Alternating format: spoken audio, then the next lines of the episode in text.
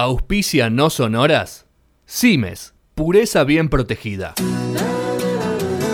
Conoce cuándo se está por armar, cuándo se está armando y cuándo se armó. No para, una columna de actualidad. Julieta Lucero en No Sonoras.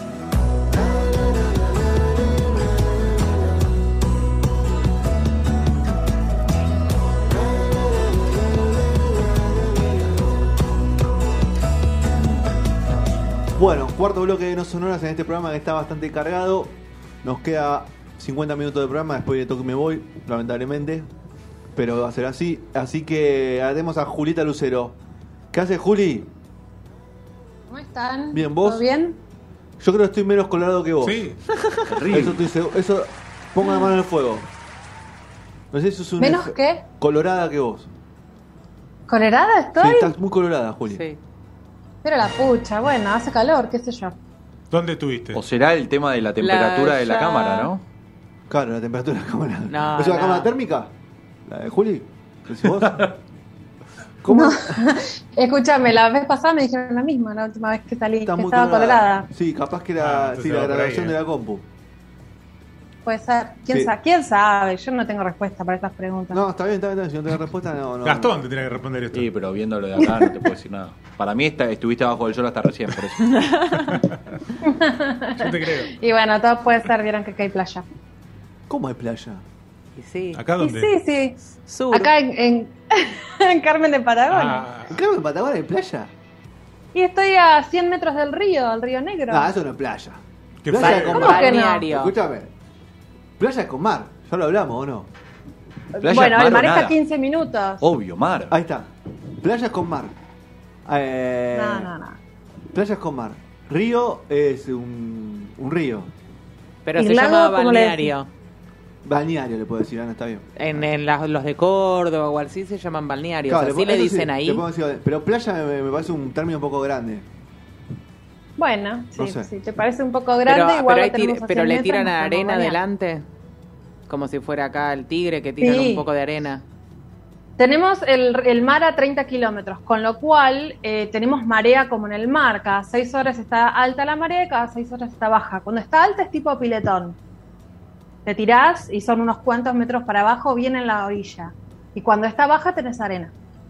Ok. Bueno, bueno, ahí vamos. Bueno, Juli, vamos a hablar del tema que nos convoca hoy. Dejemos Sí, vamos parte- a hablar de trigo transgénico. Si no, para- vamos a terminar como trimo y hospitalidad esto, ¿no? Haciendo una columna, vamos. Para ver si las galletitas que se comen ahora en el futuro serán o no. Esta no tiene tiro tangénico, ¿eh? Pues pongan No, todavía no, todavía no, pero-. Vamos a ver qué pasa. Vamos a ver qué pasa. Qué lindo verla a Ana ahí. Bueno, digo esto y Ah, continúo con el nosotros. transgénico. Gracias, doña. ¿Qué pasa? Hagan un mano a mano, Eh, ¿no? ¿Nos vamos? ¿Le damos todo? No, otro Y- de- y- Perdón, perdón, nos podemos empezar a hablar de lo que pasó. Bueno, estuvimos en la, en la playa el año pasado. No, Ah, este año, este en Madrid. año en Madrid. Bueno, ¿qué pasó? ¿Qué pasó? Para...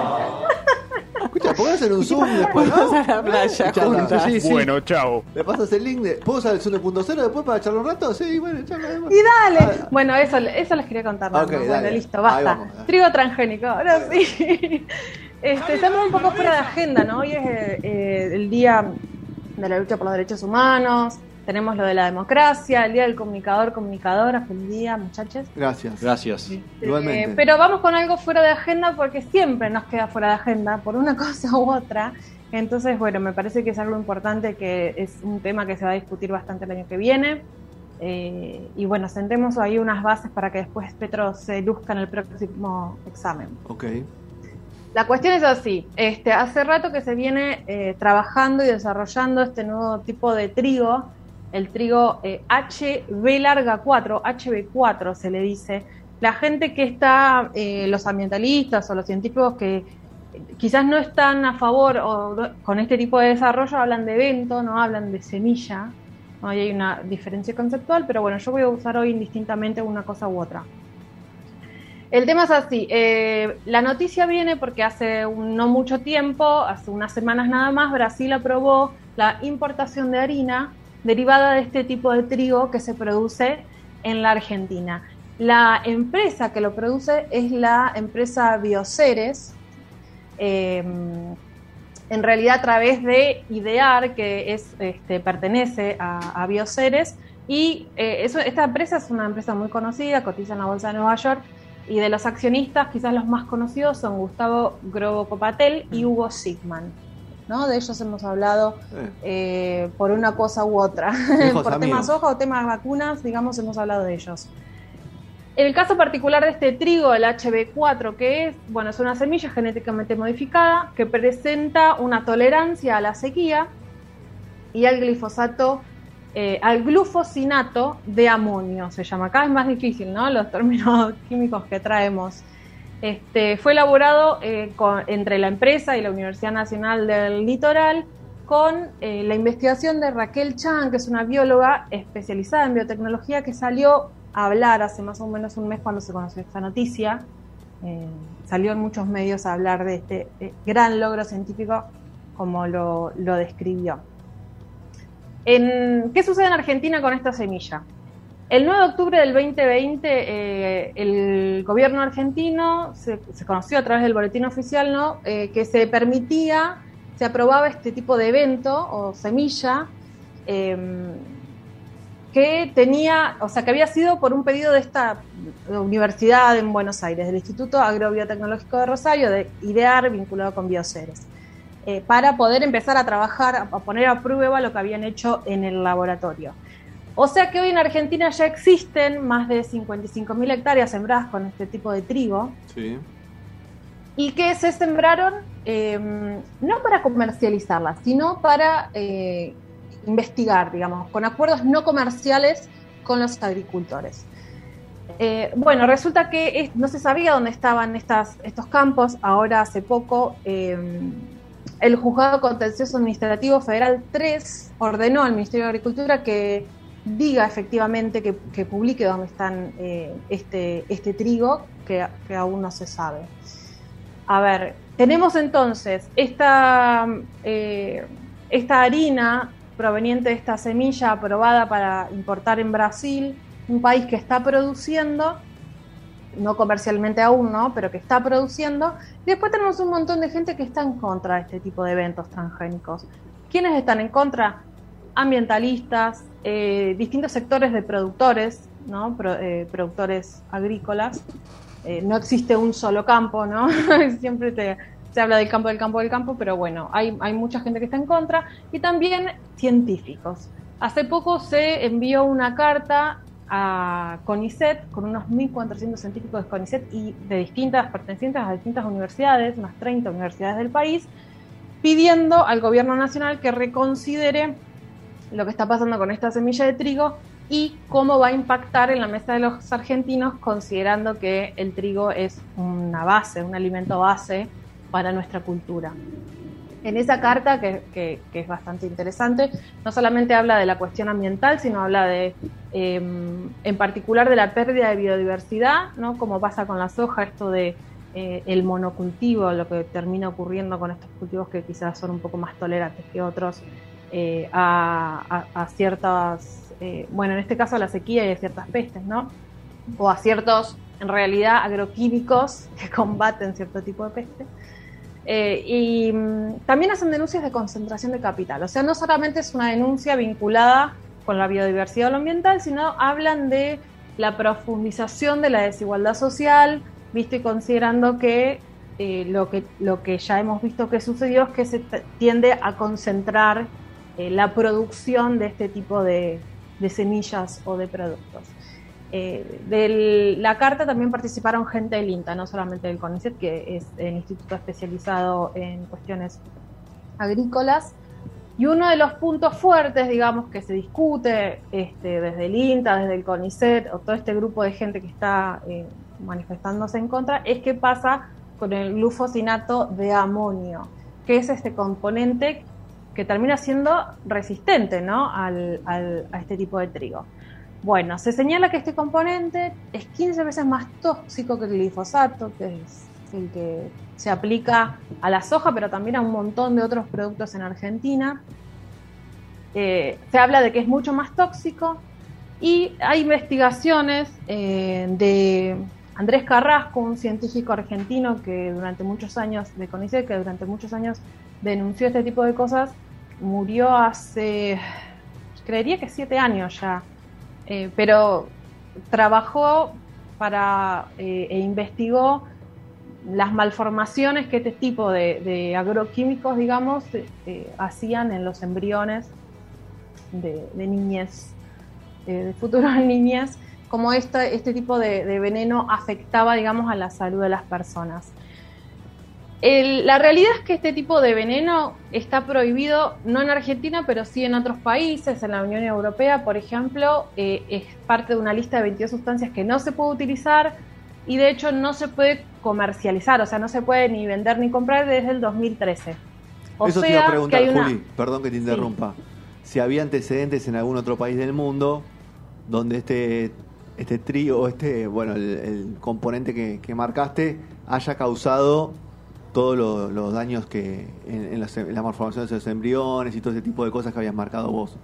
Ah, o sea, Hay investigaciones, investigaciones científicas a nivel internacional a las cuales se hace referencia, hace referencia a las investigaciones de Carrasco. Sí hay. Eh, hay una nota súper interesante que, que retoma eh, las investigaciones de Carrasco sobre este tema en la, mm, en la revista, eh, en la revista no, en el medio Agencia Tierra Viva, una nota de Ricardo Cerrulla que se llama Trigo transgénico, información sesgada, deuda estatal y peligro ambiental, leo el título para no equivocarme, que él recupera en esa nota eh, la investigación de, Andrés, digamos, y, y linkea otras notas como para que quien quiera profundizar por ahí en esos términos, en esos temas, eh, pueda, pueda hacerlo. Eh, es importante también tener en cuenta que hay investigaciones a nivel nacional, como por ejemplo los campamentos eh, que se hacen en Santa Fe, o que durante años se han hecho en Santa Fe, para ver el impacto, digamos, en la salud en general, no solo a nivel embrionar como, como lo hizo Carrasco, este, de qué pasa en estos pueblos fumigados. Tenemos la organización de los pueblos fumigados, este, hay, hay mucha gente laburando en el cinturón de la soja, en el espacio eh, provincia de Buenos Aires, Santa Fe, Entre Ríos, Corrientes incluso, ah, hubo casos con las tomateras, no sé si se acuerdan, ese Sí. niño que murió intoxicado. Este, con lo cual sí hay evidencia. El tema es que, bueno, como todo, en, en la ciencia no hay un solo discurso, sino que depende de la fuente que uno cite y el paradigma bajo el que uno investigue o analice es el resultado que va a tener.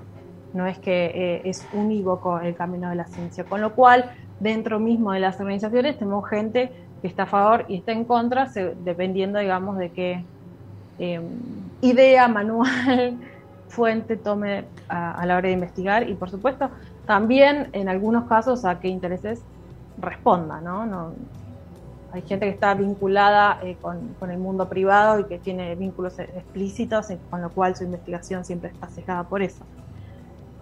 Eh, volviendo un poco a las prohibiciones, entonces decía que en la Unión Europea está prohibida la comercialización Sí. eh, y específicamente dice que es resistente, eh, que esta resistencia que presenta ¿no? a la sequía y a, y a este veneno hace que sea un riesgo ambiental y a la salud humana.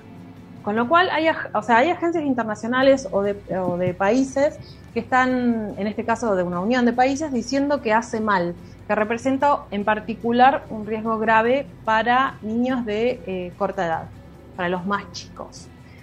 Eso en Europa provocó que eh, Bayer, que es la empresa que comercializa este tipo de veneno, lo tenga que re- retirar del mercado. La número uno Directamente. del mundo. Adivinen, claro, adivinen cómo se llama, eh, con qué nombre comercial eh, se vende el glufosinato.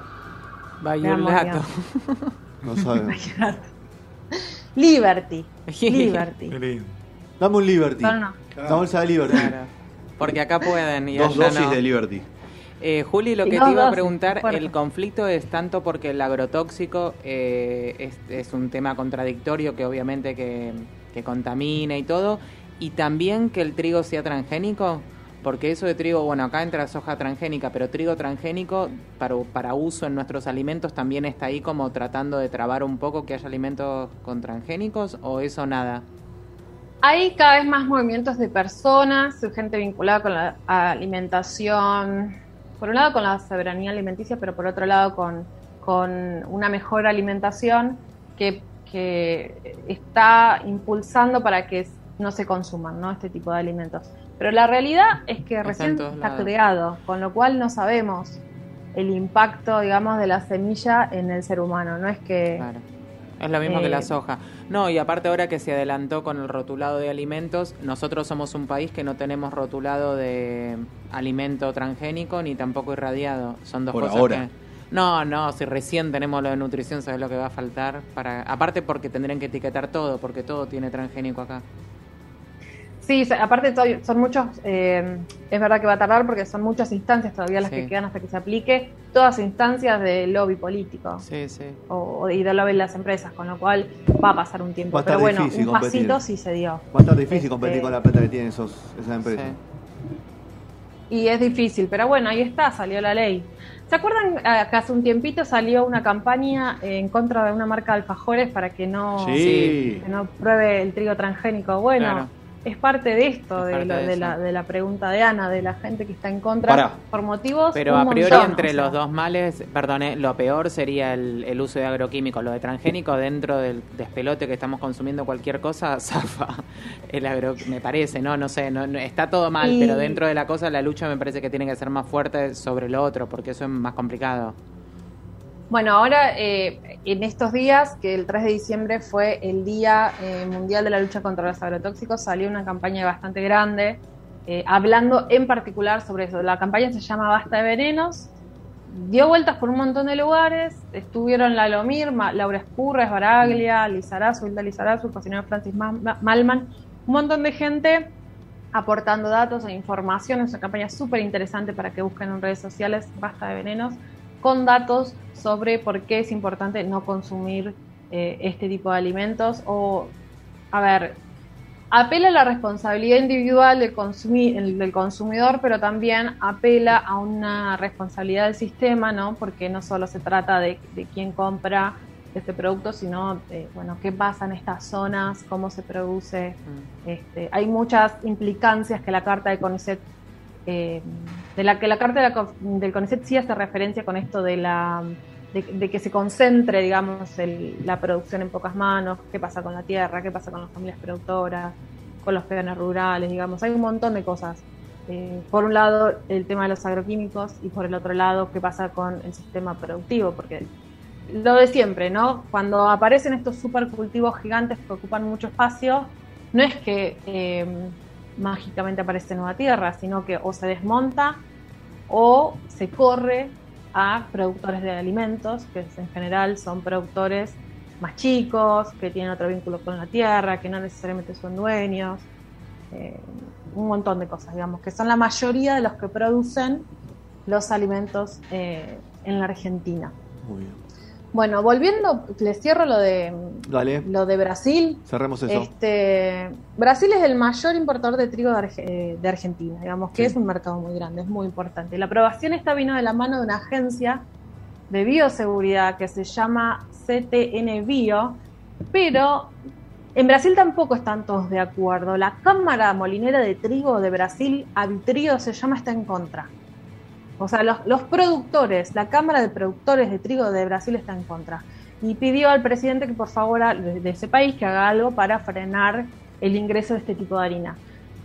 Con lo cual, eh, mm, a ver, de, de, aprobar, o sea, ya está aprobada el, tema de la harina, pero la acción que plantearon desde esta Cámara es que no se compre, es que no van a comprar trigo argentino. Con lo cual, ahí pone otra pata más en la cuestión, que es la pata del negocio.